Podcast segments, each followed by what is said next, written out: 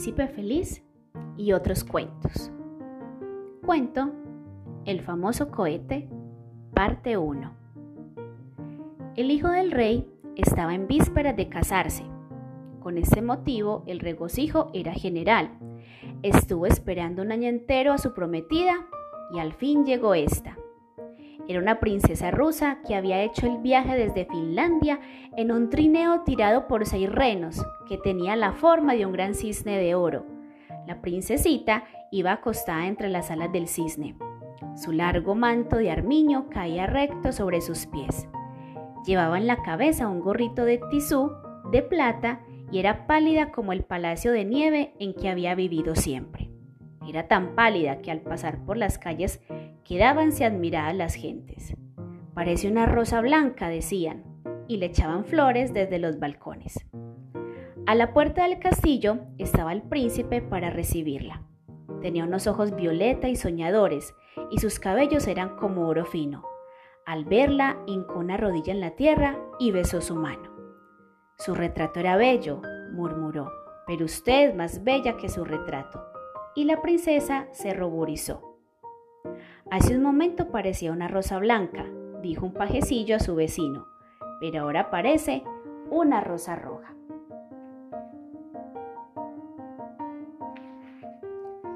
Y toda la corte se quedó extasiada.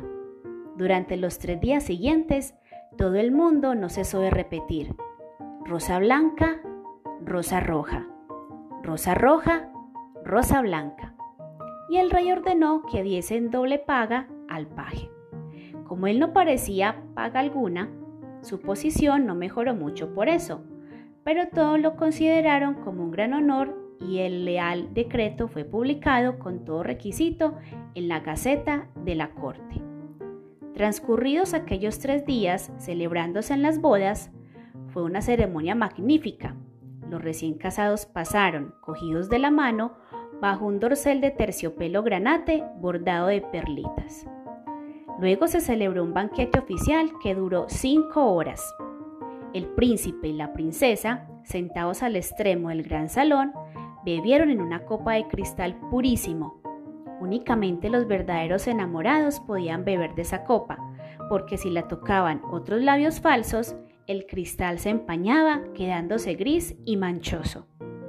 Es evidente que se aman, dijo el pajecillo. Resultan tan claros como el cristal y el rey volvió a doblarle la paga. ¡Qué honor! exclamaron todos los cortesanos. Después del banquete hubo baile. Los recién casados debían bailar juntos la danza de las rosas y el rey tenía que tocar la flauta. La tocaba muy mal, pero nadie se había atrevido a decírselo nunca, porque era el rey. La verdad es que no sabía más que dos piezas y no estaba seguro nunca de que la interpretaba, aunque esto no le preocupase pues hiciera lo que hiciera, todo el mundo gritaba, ¡Delicioso! ¡Encantador! El último número del programa consistía en unos fuegos artificiales que debían empezar exactamente a la medianoche. La princesita no había visto fuegos artificiales en su vida, por eso el rey encargó al pirotécnico real que pusiera un juego todos los recursos de su arte el día del casamiento de la princesa. ¿A qué se parecen los fuegos artificiales? preguntó ella al príncipe mientras se paseaban por la terraza. Se parecen a una aurora boreal, dijo el rey, que respondía siempre a las preguntas dirigidas a los demás. Solo que son más naturales. Yo los prefiero más que las estrellas, porque sabe uno siempre cuándo van a empezar a brillar y son además tan agradables como la música de mi flauta. Ya verá, ya verá. Así pues, levantaron un tablado en el fondo del jardín real, y no bien acabó de prepararlo todo el pirotécnico real cuando los fuegos artificiales se pusieron a, charlar entre sí. El mundo es seguramente muy hermoso, dijo un pequeño buscapiés. Miren estos tulipanes amarillos. A fe mía, ni aun siendo petardos de verdad podrían resultar más bonitos. Me alegro mucho de haber viajado los viajes desarrollan el espíritu de una manera asombrosa y acaban con todos los prejuicios que haya uno podido conservar. El jardín del rey no es el mundo. joven alocado, dijo una gruesa candela romana. El mundo es una extensión enorme y necesitarías tres días para recorrerlo por entero. Todo el lugar que amamos es para nosotros el mundo, dijo una rueda unida en otro tiempo una vieja caja de pino y muy orgullosa de su corazón destrozado. Pero el amor no está de moda. Los poetas lo han matado. Han escrito tanto sobre él que nadie les cree ya, cosa que no me extraña. El verdadero amor sufre y calla. Recuerdo que yo misma, una vez, pero no se trata de eso aquí. El romanticismo es algo del pasado. ¡Qué estupidez! exclamó la candela romana. La novela no muere nunca. Se parece a la luna. Vive siempre. Realmente los recién casados se aman tiernamente. He sabido todo lo concerniente a ellos esta mañana por un cartucho de papel oscuro que estaba en el mismo cajón que yo y que sabe las últimas noticias de la corte. Pero la rueda meneó la cabeza.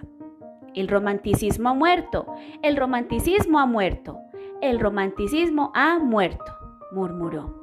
Era una de esas personas que creen que, repitiendo una cosa cierto número de veces acaba por ser verdad. De pronto oyóse una voz fuerte y seca y todos miraron a su alrededor. Era un pequeño cohete de altivo continente atado a la punta de un palo. Tosía siempre antes de hacer una advertencia, como para llamar la atención. exclamó. Y todo el mundo se dispuso a escucharle, menos la pobre rueda que seguía moviendo la cabeza y murmurando, el romanticismo ha muerto. Orden, orden, gritó un petardo. Tenía algo que tenía algo de político y había tomado siempre parte importante en las elecciones locales. Por eso conocía las frases empleadas en el Parlamento. Ha muerto del todo, suspiró la rueda, y se volvió a dormir. No bien se restableció por completo el silencio, el cohete tosió por tercera vez y comenzó. Hablaba con una voz clara y lenta, como si dictase sus memorias, y miraba siempre por encima del hombro a la persona a quien se dirigía. Realmente tenía unos modales distinguidísimos. Qué feliz es el hijo del rey, observó, por casarse el mismo día en que me van a disparar. Ni preparándolo de antemano podría resultar mejor para él, aunque los príncipes siempre tienen suerte. Así, dijo el pequeño buscapiés, yo creí que era precisamente lo contrario y que era a ti a quien disparaba en honor del príncipe. Ese quizás sea vuestro caso, replicó el cohete.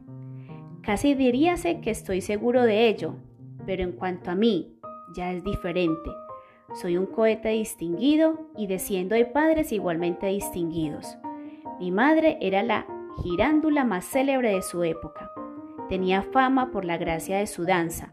Cuando hizo su gran aparición en público, dio 19 vueltas antes de apagarse, lanzando por el aire siete estrellas rojas a cada vuelta. Tenía tres pies y medio de diámetro y estaba fabricada con pólvora de la mejor. Mi padre era cohete como yo y de origen francés, Volaba tan alto que la gente temía que no volviese a descender. Descendía, sin embargo, porque era de excelente constitución e hizo una caída brillantísima en forma de lluvia de chispas de oro.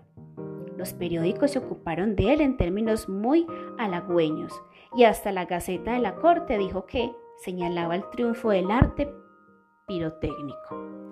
Pirotécnico, pirotécnico, querrás decir, interrumpió una bengala, Sé que es pirotécnico porque he visto la palabra escrita sobre mi caja de hojalata. Pues yo digo pirotécnico, replicó el cohete en tono severo.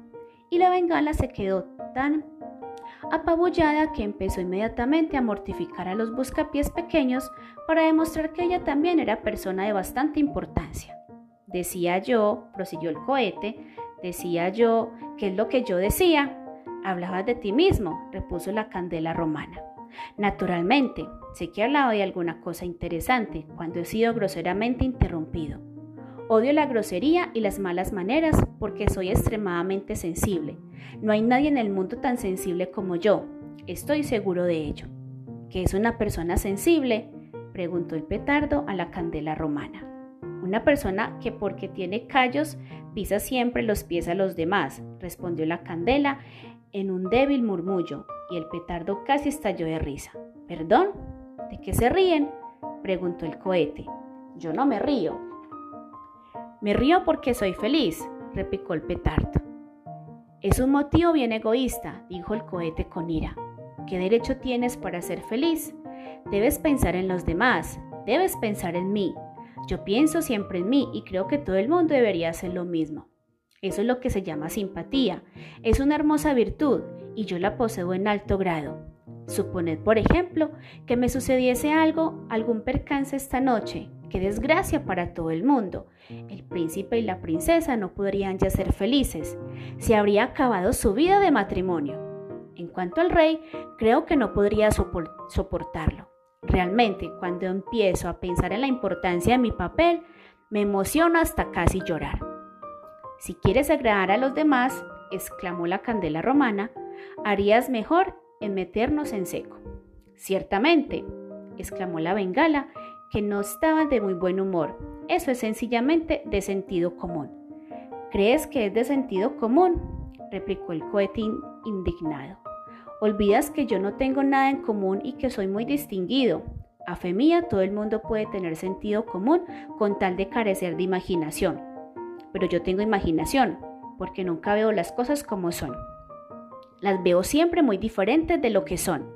En cuanto a eso, de mantenerme en seco, es que no hay aquí, con toda seguridad, nadie que sepa apreciar a fondo un temperamento delicado. Afortunadamente para mí, no me importa nada. La única cosa que le sostiene a uno en la vida es el convencimiento de la enorme inferioridad de sus semejantes. Y este es un sentimiento que he mantenido siempre en mí, pero ninguno de ustedes tiene corazón. Gritan y se regocijan como si el príncipe y la princesa no estuvieran celebrando sus bodas. ¡Eh! exclamó un pequeño globo de fuego. ¿Y por qué no? Es una alegre ocasión y cuando estalle yo en el aire pienso comunicárselo a todas las estrellas. Ya verás cómo brillan cuando les hable la bella recién casada. Oh, qué concepto más banal de la vida, dijo el cohete. Pero no me esperaba yo menos. No hay nada en ti, eres hueco y vacío. Quizás el príncipe y la princesa se vayan a vivir a un país en que haya un río profundo, quizás tenga un, un solo hijo, un pequeñuelo de pelo rizado y de ojos violeta como los del príncipe. Quizás vaya algún día a pasearse con su nodriza. Quizás la nodriza se duerma debajo de un gran sauce. Quizás el niño se caiga al río y se ahogue. ¡Qué terrible desgracia! Los pobres, perder a su único hijo es terrible. Realmente no podré soportarlo nunca. Pero no han perdido su único hijo, dijo la candela romana. No les ha sucedido ninguna desgracia. No he dicho que les haya sucedido, replicó el cohete. He dicho que podía sucederles.